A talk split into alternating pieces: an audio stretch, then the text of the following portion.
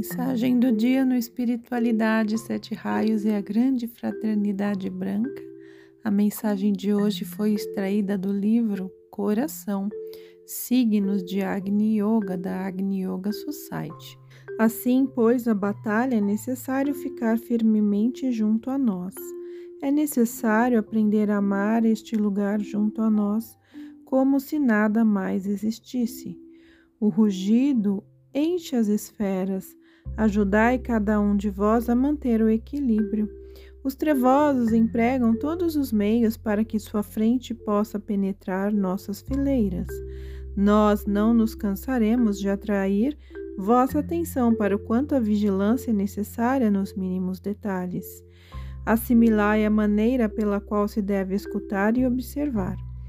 Pode-se ouvir não só as mani manipulações dos trevosos, mas também os sinos e outros sinais cósmicos. Elas indicam a tensão da atmosfera e a nossa proximidade, e relembram sobre a hierarquia. Não se deve ficar confuso se os sinais e as cordas não soam fortemente. Existem muitas razões para isto. Também podem ouvi-los algumas que ainda não devem ouvir estes chamados da batalha. Portanto, especialmente agora, eu chamo vossa atenção para que os próprios detalhes, é muito útil estudar estes minúsculos alentos da natureza. Além de sua relevância para a grande batalha, estas observações são necessárias para o próximo avanço. Deve-se falar sobre a respiração quando a atmosfera está poluída de maneira inédita. A depressão densa alcança até as montanhas. Nunca como agora houve tal densidade nas camadas inferiores. Esta condição poderia ser investigada, e assim as pessoas refletiriam sobre as particularidades de nosso tempo. Deste modo, poderíamos, até com recursos primitivos, compreender quão extraordinário é o tempo. Não é honroso ser seduzido pelos trevosos, não é honroso quando se encontra o que falar com as maquinações dos trevosos. Não imaginamos que as maquinações dos atacantes diminuirão, mas é certo presumir que algum dia chegará ao repouso imperturbável. Cada abalo é somente uma pedra de toque. Deste modo, cada opressão deve ser considerada como atenção para o salto. Quem poderá exaurir a profundeza do espírito se ela existe? Quem então pode medir a saturação do coração e com que medidas? De fato, o coração responde por si próprio. Verdadeiramente, só a linguagem do coração pode transmitir a essência da existência. Portanto, não devemos temer a opressão que intensifica.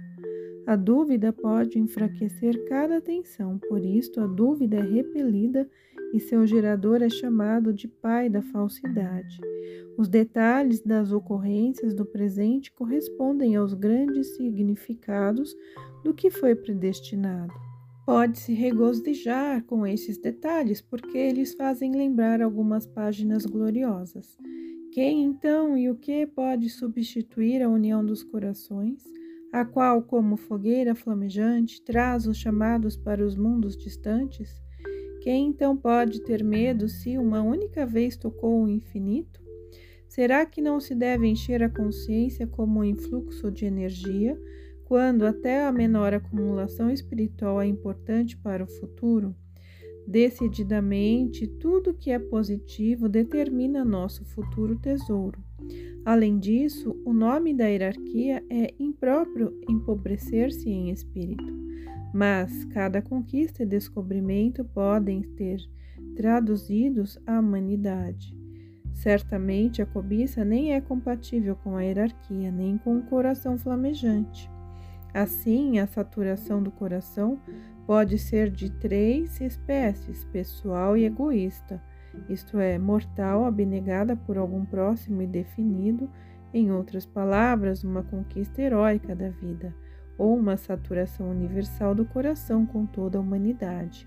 Esta saturação tanto é fácil como difícil. Fácil porque liberta da terra, mas difícil porque afirma um sentimento além das raças e dos povos.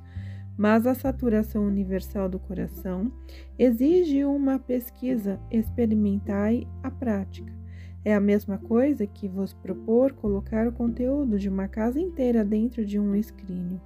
Porém, um espírito experiente não terá dificuldade em escolher o mais precioso. Qualquer um, então, que encontre dificuldade em trazer as aquisições valiosas pelo caminho da hierarquia, estará completamente sem compreensão dos valores. Assim, pois, deve-se acostumar a não deixar passar nada e a estar pronto para suas próprias acumulações através do infinito. Do mesmo modo, as raízes de uma árvore podem, às vezes, ser mais firmes que os fundamentos de uma casa. Quando o chão começa a sacudir, não será mais seguro agarrar-se ao galho de uma árvore? O tempo é tão difícil que se pode encontrar no galho de uma árvore mais segurança do que as pedras no chão. Até uma pequena janela pode servir melhor que uma porta.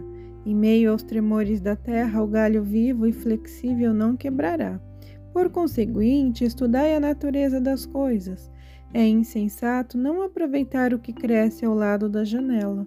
Só um louco arranca sem necessidade o que ele mesmo não pode plantar. Igualmente, só as criaturas mentirosas tentam cercar o caminho da força para o viajante se desviar. Entretanto, sobre os galhos da vida pode-se deixar os sinais do caminho verdadeiro. Assim, pois, protejamos cada galho próximo à janela. Quando necessário que as folhas do jardim protejam nossas obras e nos salvaguardem da tempestade.